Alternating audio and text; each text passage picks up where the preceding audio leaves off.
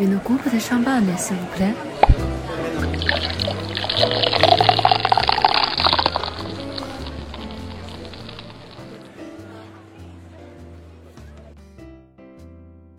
Hello，大家好，我是宾客文化的 PM 今天和大家分享香槟酒的历史最佳年份。香槟客们都知道，市面上绝大多数都是 non-vintage 无年份混酿香槟。混酿可以混年份、混地块、混葡萄品种，是香槟的特色和艺术，但也在一定程度上削弱了年份特质这个葡萄酒爱好者们经常提起的概念。一九六一、一九八二、一九八六、两千、两千零五、两千零九。二零一零等等，都是波尔多葡萄酒爱好者们热烈追捧的顶级年份。在突出酿酒人和地块勃艮第产区，年份也是决定葡萄酒品质很重要的因素。那么，在香槟区呢，有哪些顶级年份？首先要明白一个概念：什么是年份香槟？只有某一年的自然条件和葡萄质量都达到一定的标准。酒庄才会生产年份香槟。香槟协会规定，至少窖藏三年以上才出厂的香槟酒才能成为年份香槟。而为了提高香槟的品质，很多酒庄又无限延长窖藏时间。因此，目前市面上能够看到的年份香槟，有些酒庄甚至至今只出产了2002年年份的香槟。二十世纪九十年代以后，酿酒技术的进步和市场导向等因素，香槟酒庄越来越多的出产年份香槟，只有极少的年份会放弃酿制年份香槟，比如两千零一年。可是，如果我们做某一酒庄的垂直年份香槟品鉴，会和品鉴其他产区的葡萄酒一样，发现明显的年份差异体现在香槟酒本身的品质上。因此，香槟究竟有哪些好年份呢？让我们逆时针行走，追溯香槟历史上的优秀年份。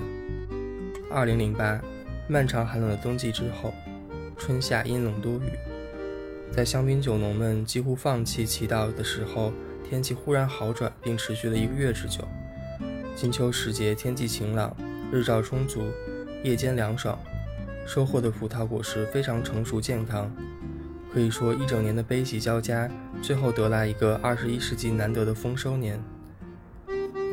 品鉴之后，觉得目前来说还是过于年轻，稍显封闭，酸度突出，因此建议大家耐心收藏几年再享用。两千零二年，二零零一是个让香槟区绝望的一年，基本没有出产年份香槟。而就在这个灾难年份之后，上帝赐予了香槟区一个至至今为止二十一世纪香槟区最好的年份。二零零二，那年夏天天气多变。随后，八月底的暴风雨和九月突如其来的冰雹，差点让酒农们失望。幸运的是，最后葡萄园并没有受到太大的影响，产量虽有所减少，但果实非常成熟健康。二零零二年份的香槟，香气丰富集中，细腻饱满，陈年能力非常强。大多数酒庄的二零零二年份香槟都已经上市，至今为止，我尝过的二零零二年份香槟无一例外。都品质绝佳。一九九六年份香槟的品质怎样？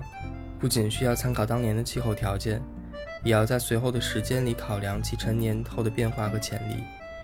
一九九六年就是一个曾经赢得一片掌声，如今却众说纷纭的年份。上世纪九十年代的每一年，香槟区的酒庄和酒农们都在为即将到来的千禧年庆典做准备。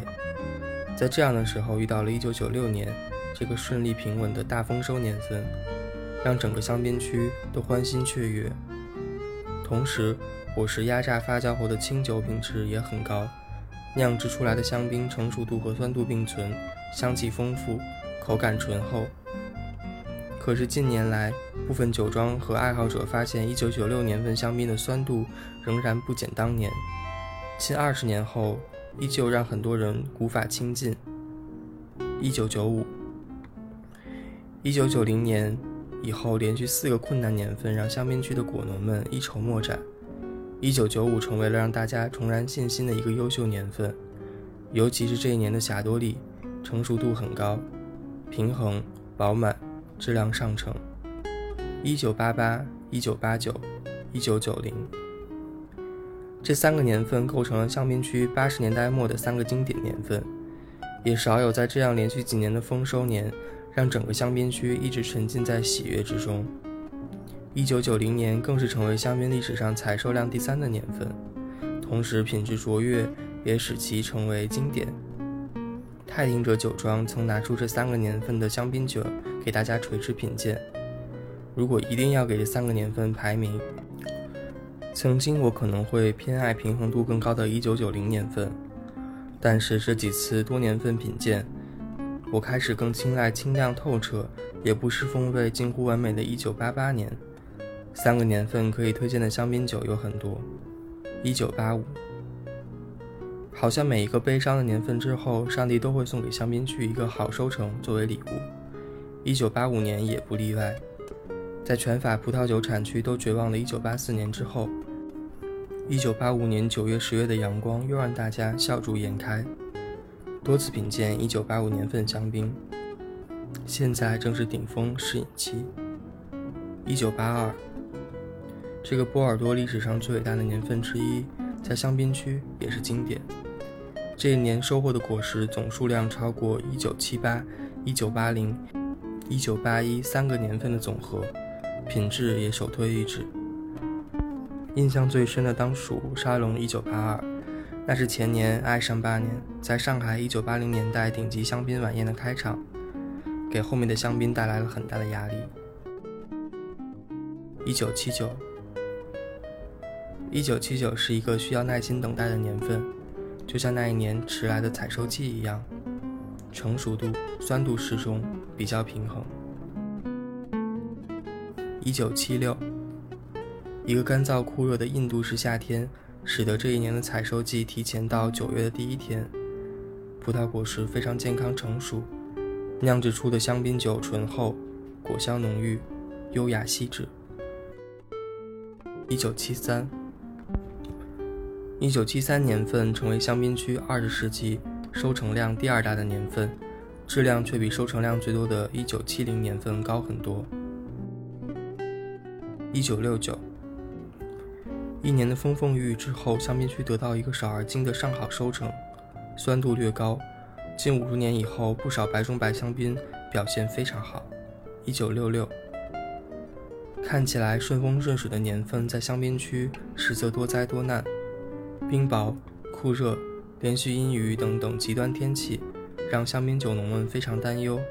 结果收获的香槟果实饱满多汁，香气浓郁丰厚，入口细致平衡。一九六四，香槟区中规中矩的一年，花季较早，夏天阴冷，采收季在九月十六日开始。采收期间阳光明媚，温暖干燥。这一年的香槟酒平衡感极佳，很多酒庄的1964年份酒都被称为历史上最好的佳酿之一，比如沙龙香槟、巴黎之花、宝灵爵 R.D 等等。1961，1961年多雨的春季之后，等来了炎热的夏天，使得这一年的葡萄普遍非常成熟、健康，产量也很丰厚。采收季后半段的阴雨天气。使得兰斯山脉少部分地区产生了灰霉菌，但由于手工采摘可以当场挑拣，也无伤大雅。一九五九，这一年的采收季在香槟区更像是一个盛大的庆典，来庆祝这风调雨顺、数量品质双丰收的香槟区世纪大年。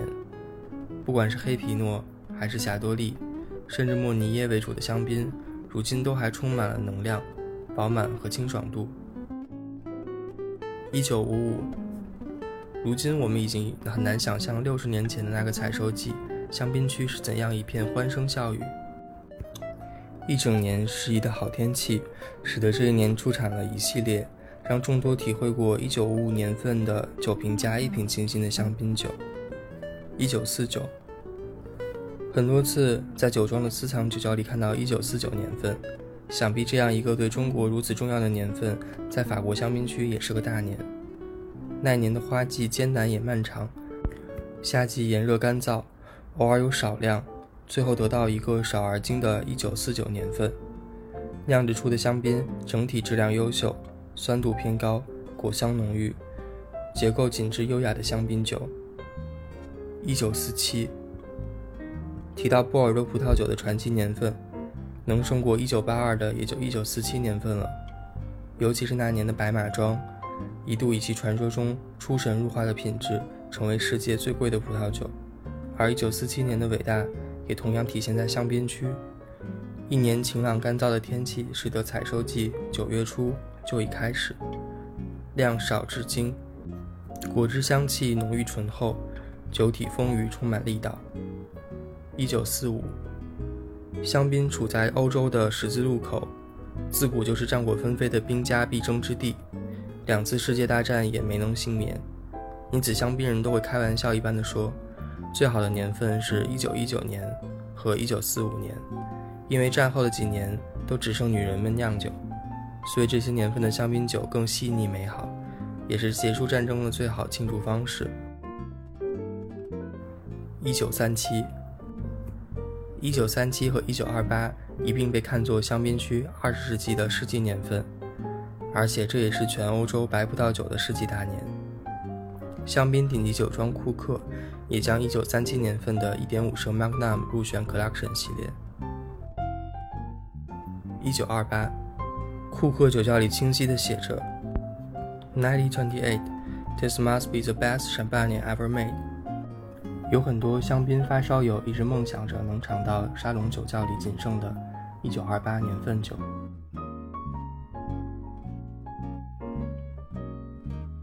喝年份香槟是一种信仰，老年份香槟不管从酒的品质还是品鉴感受，都是葡萄酒世界不同维度最特殊的存在。欢迎各位香槟客多品鉴老年份香槟，大家一起交流品鉴感受，一起爱香槟。